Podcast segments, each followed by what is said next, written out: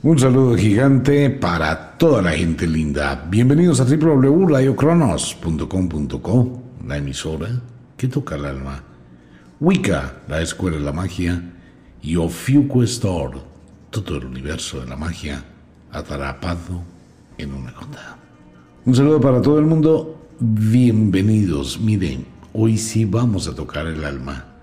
Sacamos de ese lugar sagrado al maestro Kadaicha y vamos a hablar un poquito de ello y vamos a mirar otra vez lo que hemos visto de la sabiduría cuando nos asomamos al alma, al corazón, a mirar lo que hay dentro de cada ser humano y estas enseñanzas milenarias del templo de Chambalá. Pues bueno, un saludo para toda la gente que nos llegan a la hora de las brujas, un paréntesis pequeño antes del tema se va a agotar el ritual de la siembra, así que invito a todos los oyentes a Wicca, la Escuela de la Magia. De igual forma, a la página de Ofiuco Store hay un regalo espectacular en Ofiuco. Así que la invitación es para toda la gente. Con eso no interrumpimos el programa. Cerramos paréntesis. Nos asomamos a lo profundo del corazón humano. Vivimos atrapados entre el ser y el tener. Buscamos en las riquezas esconder nuestra realidad, buscamos en el poseer encontrar esa objetividad de estar en una sociedad. Suponemos equivocadamente que al atesorar riquezas, dinero, fortuna, vamos a encontrar una respuesta real de la misión que cumplimos en esta vida. Y toda nuestra vida transita única y exclusivamente en acumular ropa, lujos, detalles, riquezas. Envidiamos las posesiones materiales de otros y vivimos atrapados en ese mundo terrenal. Y nos olvidamos de lo efímero y prácticamente atemporal que es todo. Y nuestra vida transcurre persiguiendo la riqueza. Buscamos en las historias encontrar la fórmula mágica o sagrada para hacer un pacto con Dios o con el diablo, o con los espíritus o los duendes, con tal de tener fortuna y riquezas y escapar de la necesidad. Pero muy pocas veces valoramos realmente la esencia de la vida. Nos afanamos demasiado. Y solo cuando nos enfrentamos a la dura realidad nos damos cuenta que no poseemos nada, que jamás podremos poseer nada, ni siquiera nuestra piel ni nuestro cuerpo. Y cuando abandonamos este plano, descubrimos aterradamente que quitamos lo valioso lo verdaderamente importante en pos de la nada, porque nada nos llevamos. Kadaicha es un cíclope, no muere. Es un monje muy alto que tiene un solo ojo y reúne a los hierofantes, los aprendices del mundo de la magia en el templo y a las monjas también, y les habla de la vida, de ese otro sentido espiritual, de esa otra realidad con la que cada cual convive, pero que ignora. Nos desesperamos por una cantidad de cosas triviales. La gran mayoría de problemas que tiene cada ser humano son problemas creados en su mente, no son problemas reales. Cada ser humano posee millones de soluciones si tuviese actitud frente con la adversidad. Superar el reto, superar el desafío. Pero caemos en ese abismo extraño de la desolación, del dolor, de la amargura y magnificamos el sufrimiento. Vendemos sufrimiento, hablamos del sufrimiento, nos llenamos de autolástima para obtener beneficio. Somos chantajistas de la vida. manipuladores, decía Kadaicha. Nunca estamos preparados para la adversidad y nunca estamos preparados para los cambios que llegan sin avisar y para las situaciones que se tornan tan difíciles y muy complicadas para superar. Y nos aferramos mucho a la cotidianidad, a la vida, a la casa, a las cosas materiales. Nos aferramos demasiado a las personas. Tenemos muchísimos apegos. Y hemos construido con nuestros deseos una represa en el río de la vida. Una represa de recuerdos, de tesoros, de posesiones, de personas, de amores, de apegos. Y vamos colocando como el castor pedacitos de ladrillo y de ramas y hacemos una represa cada vez más fuerte. Entonces el fluir de la vida se va acumulando, va creciendo y va presionando hasta que la débil y frágil represa se rompe. Y cuando se rompe, cuando llega el caos, es cuando nos sentimos que hemos perdido. Algunos se levantan, otros nunca lo logran y desperdician una vida. Llegó la época del invierno. El frío calaba y las nubes besaban la terraza en el templo que daba al abismo. Ya no se veía el vallecito abajo que llega a la vereda solamente refulgía en las nubes el titilar de las teas. Cada Aisha, enfundado en su hábito, caminaba siempre a la terraza. Solo se veía esa sombra oscura sobre la blancura de la nube. Y llegó el invierno, ese frío y extraño invierno.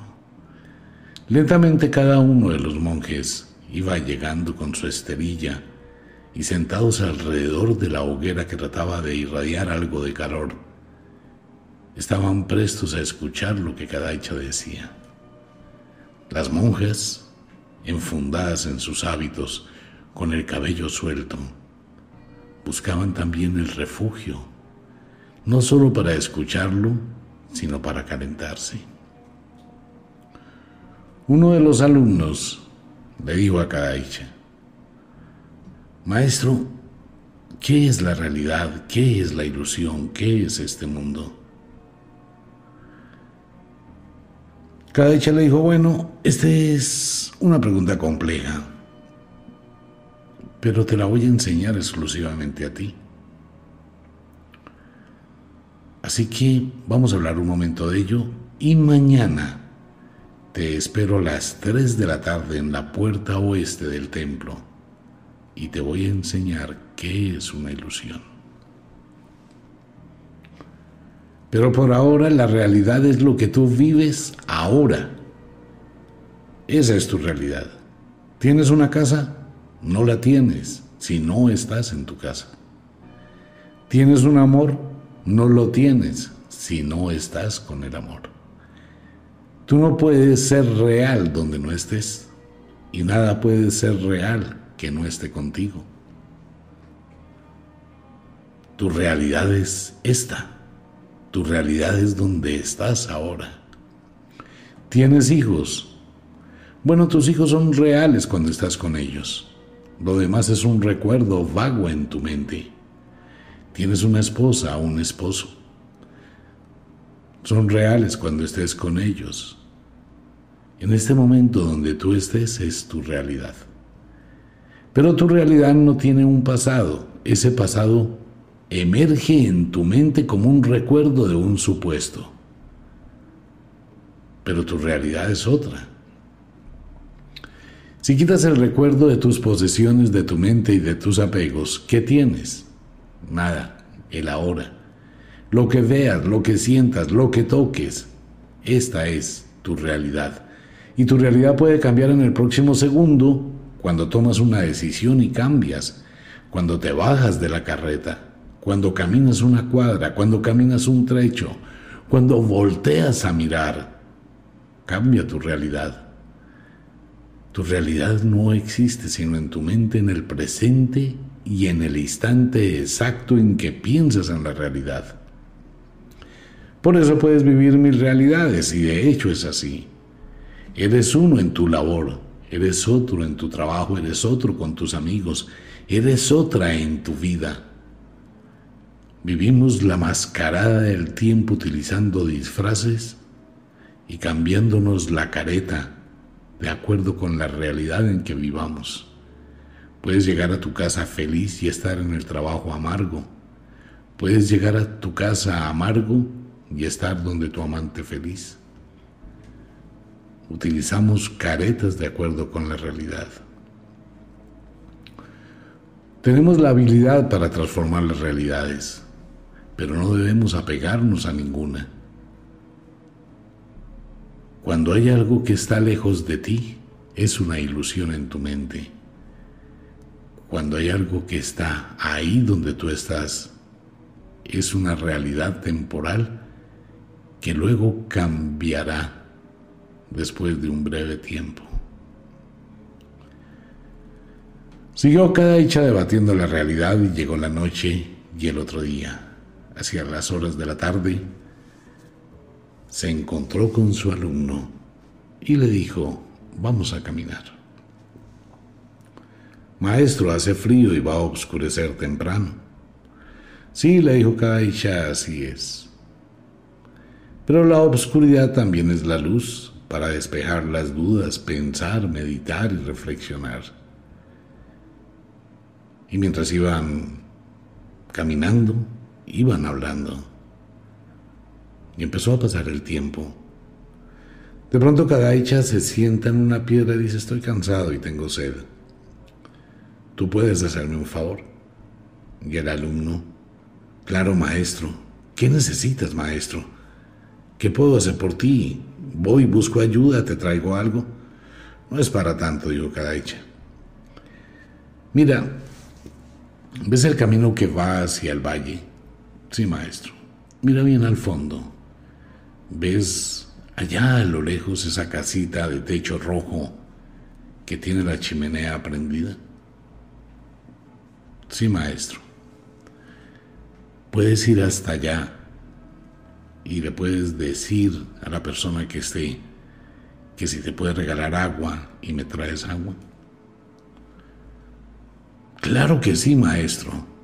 Entonces ve. Aquí te espero. Y no te preocupes por nada, le dijo Kadich. El joven monje salió corriendo y se fue. Una cosa es ver a lo lejos y otra cosa es caminar lo lejos. Y el monje veía siempre que esa casita de techo rojo estaba más lejos, más lejos. Y caminó y caminó y caminó y de pronto empezó a ver en el cielo el titilar de las estrellas cuando empezaba a llegar la noche. Sin embargo, agotado, llegó a la casa y golpeó. Se quedó pendiente. La puerta crujió y lentamente se abrió. Allí apareció ante sus ojos una hermosa mujer enfundada en un velo semitraslúcido, y él podía observar todo el contorno de su cuerpo, sus ojos penetrantes, su cabello al viento, y esa mirada encantadora que subyuga, y esa química, esa energía extraña que sacude el espíritu. Y ella le dijo, ¿qué puedo hacer por ti?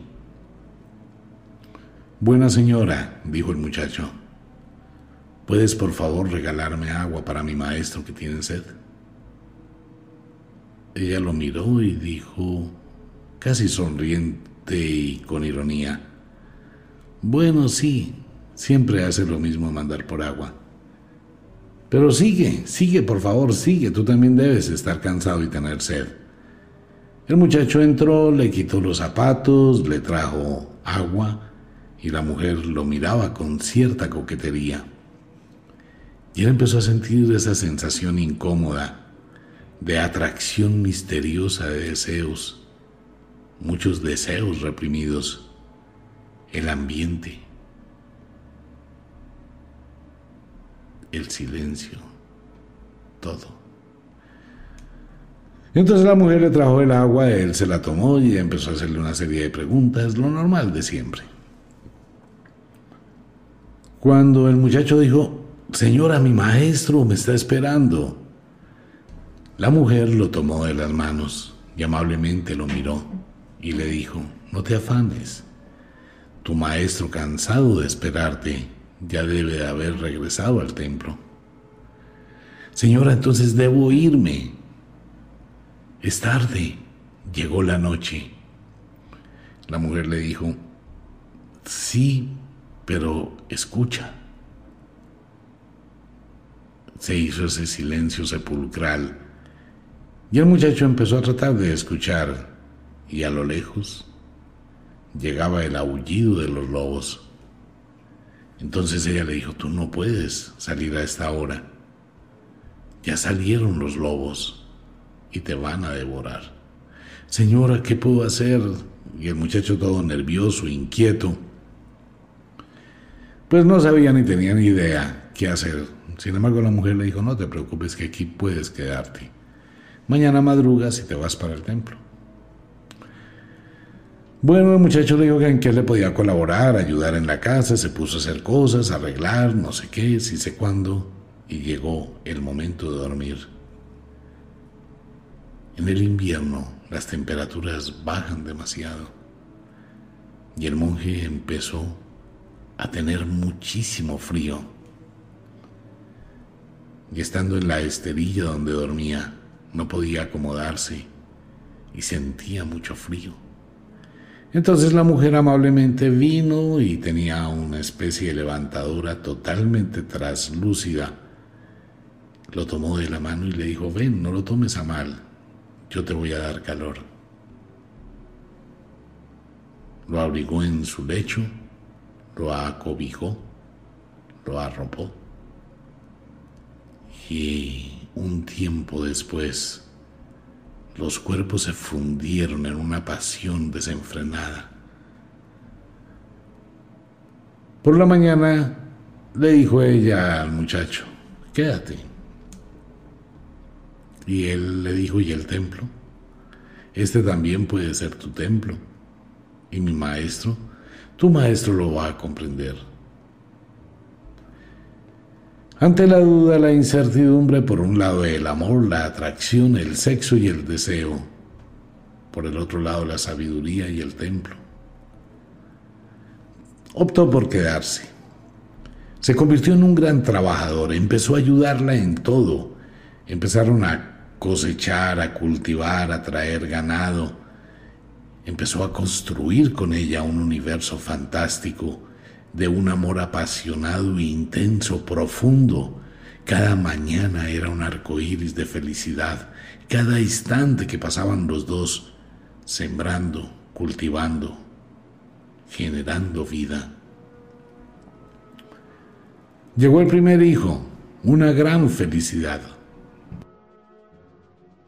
La cosecha abundaba, los animales se multiplicaban, la vida sonreía y compró su carreta. Una carreta especial donde llevaba la cosecha, los animales hacia los pueblos para venderlos, entregarlos y progresar. Empezaron a construir otra casa, un galpón, una bodega, un garage. Llegó el segundo hijo. Unos hijos adorables, inteligentes, juguetones, sonrientes que brillaban como la luna y como el sol e iluminaban toda esa casa. Y llegó el tercer hijo. Habían transitado los años. Y durante los años ese amor tan profundo se fundía mucho más con cada logro, con cada éxito. Era la felicidad totalmente materializada Toda la gente tenía que ver con esa pareja. Conocidos, amables, carismáticos. Del muchacho se fugó de su mente el recuerdo del templo. Ahora estaba dedicado a sus hijos, a su familia, a su tierra, a su finca, a su ganado. Abrazaba la felicidad. Andando el tiempo, llegó una mañana de cosecha, una gran cosecha. Entonces llevó todo a la carreta y le dijo a su mujer que se iba temprano y volvería temprano. Se subió a la carreta y vio a sus hijos en la puerta y a su mujer. Lo despedían con el amor de siempre.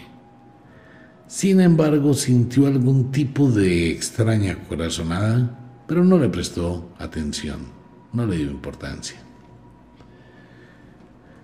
Con la carreta bien cargada, inició el viaje.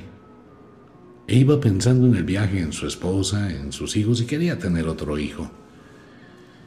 Y quería tener más familia, sus hijos ya grandes, niños hermosísimos juguetones, inteligentes, su esposa maravillosa, su cosecha, su finca, su mundo. Se fue para el pueblo. Allí empezó a hablar con sus compradores, sus clientes, sus amigos y el tiempo como en toda la vida fue transitando. Sus alhajas se engordaron de dinero. Muchísimo dinero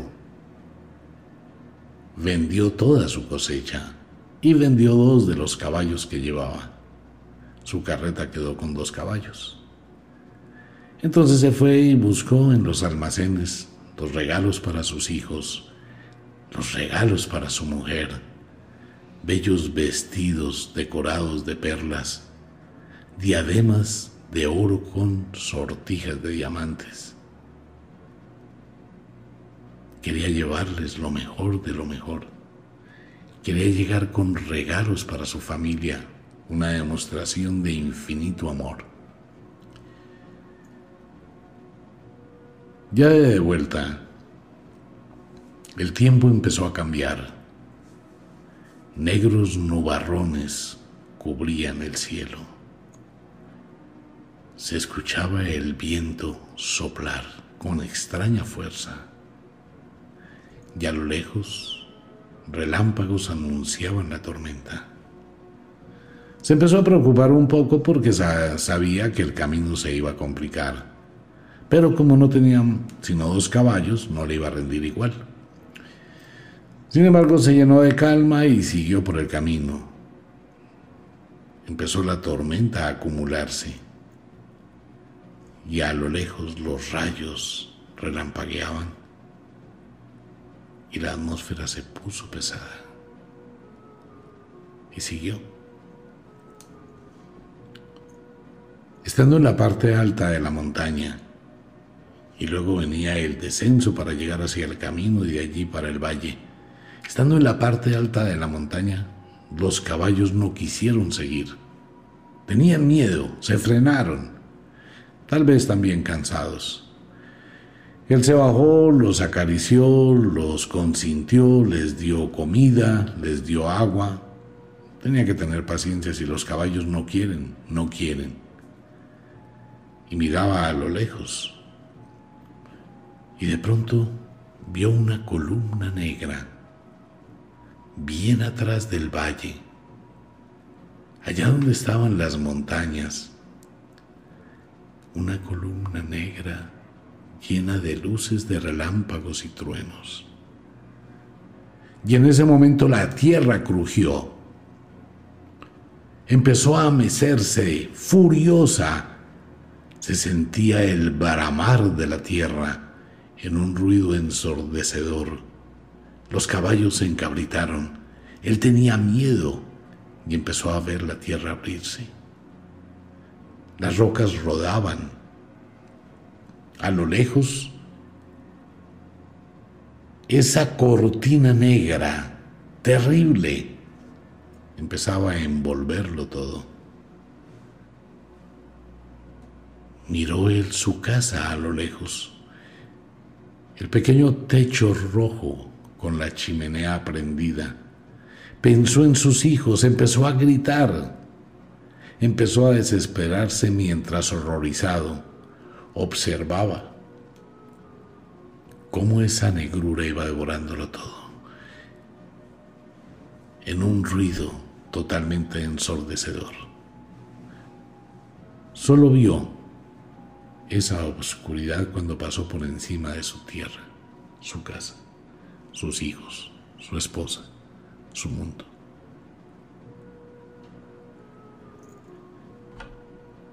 Y cubrió absolutamente todo. Se llenó de desespero y de pánico, se montó en uno de los caballos y empezó a empujarlo para que corriera. Bajó la montaña cuando llegó al borde del valle, el lodo era tan alto que cubría gran parte de la montaña. Sin embargo, el desespero, la agonía, trató de meterse y de caminar entre el fango, el lodo y toda esa cantidad de despojos, pero solamente dio tres pasos. Ya no podía caminar.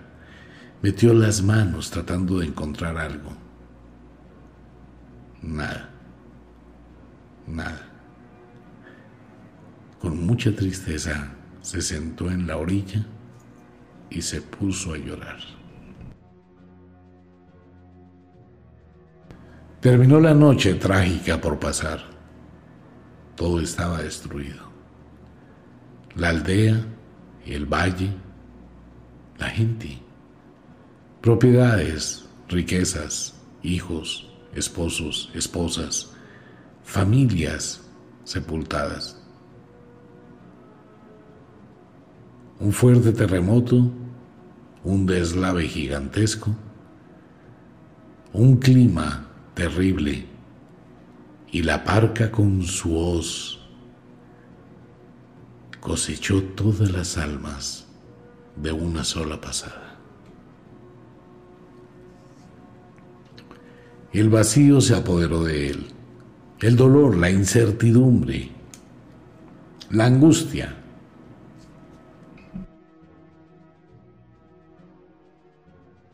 Esa agonía desesperante ante la impotencia.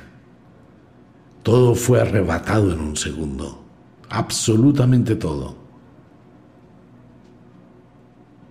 La tristeza comenzó a embargarlo. El mal olor del fango y del agua podrida lo hizo alejarse de la orilla y empezó a caminar sin saber a dónde. No le importó sus alhajas, ni los regalos, ni el oro, ni el dinero. Su carreta quedó olvidada para siempre y empezó a caminar. Es el momento donde no hay rumbo, donde no hay horizonte, donde no se sabe para dónde ir se está vivo sin vida. La mente solo viaja a los recuerdos, a la agonía. Es el momento donde se dice, yo debí estar ahí con ellos. Pero ellos se fueron y yo quedé solo. Siguió caminando. Llegó a un recodo del camino, miró por última vez todo ese valle negro, muerto, árido. Y al dar la vuelta, Sentado en la misma piedra estaba Kadaicha. Lo miró con su solo ojo, ese ojo extraño en la frente. Se levantó, le puso un brazo encima de los hombros y le dijo, todo lo que viste, eso es una ilusión. El monje lloraba y lo abrazó.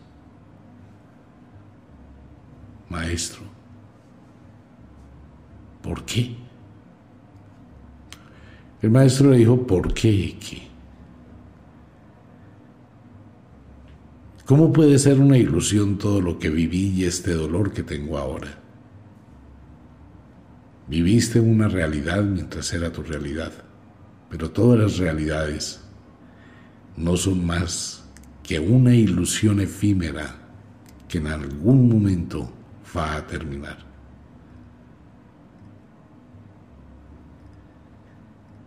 ¿Cómo puedo volver si es una ilusión? No puedes tener lo que nunca has tenido. Y nunca puedes tener lo que has perdido después de tenerlo. Lo disfrutaste mientras fue tu realidad. Pero ahora tu realidad ha cambiado. Esta es tu realidad. ¿Qué quieres hacer con ella? ¿Destruirte? ¿Anularte? ¿Acabarte?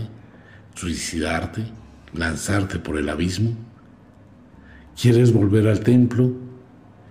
¿Quieres caminar por el valle y esperar a que los nutrientes de ese deslave vuelvan a hacer florecer la tierra? Y quizá mañana encuentres otra mujer y tengas más hijos y tengas otra finca y será otra realidad. Pero por más realidad que sea, siempre será una ilusión. Porque nunca tendrás una realidad. Las realidades no existen. Creemos en la realidad, pero son ilusiones pasajeras. Mañana el cielo se cubrirá de negro, la tierra bramará, se romperán los diques, las montañas dejarán caer las laderas y la destrucción llegará de las mil formas diferentes y la muerte con sus mil disfraces distintos aparecerá como la sombra negra que hará que la realidad se acabe y la ilusión termine. Entonces Gadecha decía,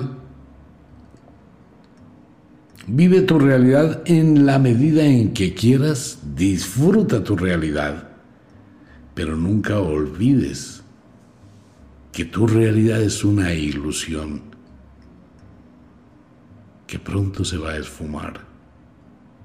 No importa lo que estés haciendo, no importa con quién estés, no importa la cantidad de creencias que tengas, de sueños o de ilusiones. No importa dónde vayas, tampoco importa con quién estés. Disfruta tu realidad mientras la tienes. Pero siempre recuerda que cuando voltees a mirar al otro lado, la realidad que considerabas como real es una ilusión que ya se acabó. Puedes crear tantas realidades como quieras. Todas son una ilusión. ¿Qué debes hacer? Construye una realidad y ten la certeza que aunque esa realidad sea una ilusión y la pierdas, estás en el poder de construir otras realidades y otras ilusiones. Nunca, jamás te apegues a una realidad. Nunca, jamás te apegues a nadie, te apegues a algo. Déjalo ir, no hagas represas en tu mente y en tu alma y en tu vida de lazos que no existen contra realidades que tampoco existen. Todo lo que hoy tienes, mañana puedes no tenerlo. Todo aquello de lo que hoy careces, mañana puedes estar abrumado por poseerlo. La soledad se rompe con una hora de compañía. La soledad puede aparecer en cien años de convivencia. No importa. Pero tu realidad sigue siendo tu realidad. Cámbiala cuantas veces quieras. No importa. Sigue siendo una ilusión. Mientras que vivas en este mundo, no podrás escapar de la ilusión y de tu realidad. Prepárate siempre. Siempre. Prepárate porque las ilusiones se acaban cuando menos esperas, y de igual forma las ilusiones comienzan solamente por el acto de abrir una puerta. Se viven historias. Tan solo basta una mirada, un hola, una palabra, una acción, y nace un mundo de sueños fantásticos. Y tan solo basta una sombra negra para que todos tus sueños fantásticos desaparezcan. Vete a tu habitación y piensa qué realidad quieres tener. Entonces el muchacho lo miró y le dijo, ¿y mis hijos? ¿Y ella? Mañana cuando te levantes te darás cuenta de tus hijos y de ella. El muchacho no podía dormir. Pasó toda la noche llorando, sufriendo. Hacia la madrugada, el dolor pudo más y se durmió. Llegó el amanecer. Se levantó tarde y empezó a caminar hacia la terraza donde estaba Kadaicha. Lo miró y Kadaicha lo miró y le dijo, ¿ya viste tus manos? No, maestro, míralas. El muchacho volteó a mirar sus manos y quedó sorprendido. Maestro, ¿qué pasó en mis manos?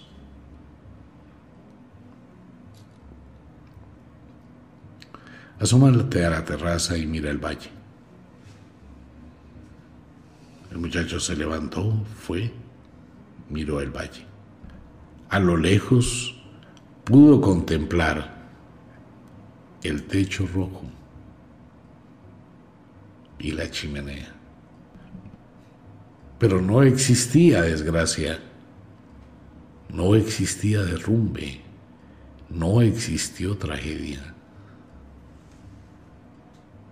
No lo podía entender.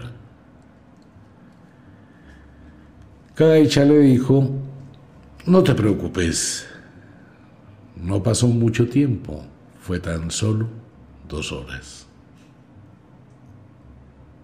Eso duró tu ilusión.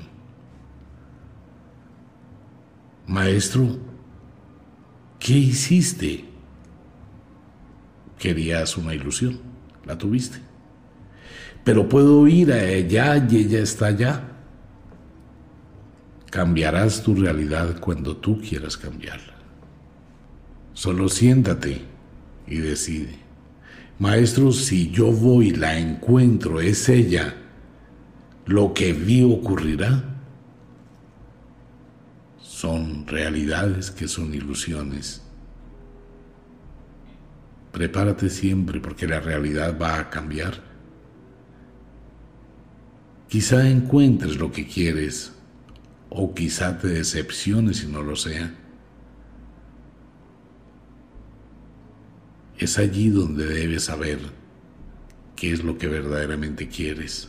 Y cuando sabes en tu corazón qué es lo que realmente quieres, tendrás una realidad que escapa de la ilusión. Porque pase lo que pase, es tu querer y es tu realidad interior, no la de afuera. De ti depende. Esa es la historia de cada hecha. Todo es una ilusión. Lo único que es real, amigo mío, amiga mía, es lo que uno construye dentro de uno, su propio mundo interior. En su mundo interior no hay ilusiones. Hay una realidad que es ser, que usted es, que usted tiene su vida y mientras esté en este mundo, su realidad es su realidad que escapa todas las ilusiones. ¿Quién más puede saber de su realidad que usted mismo?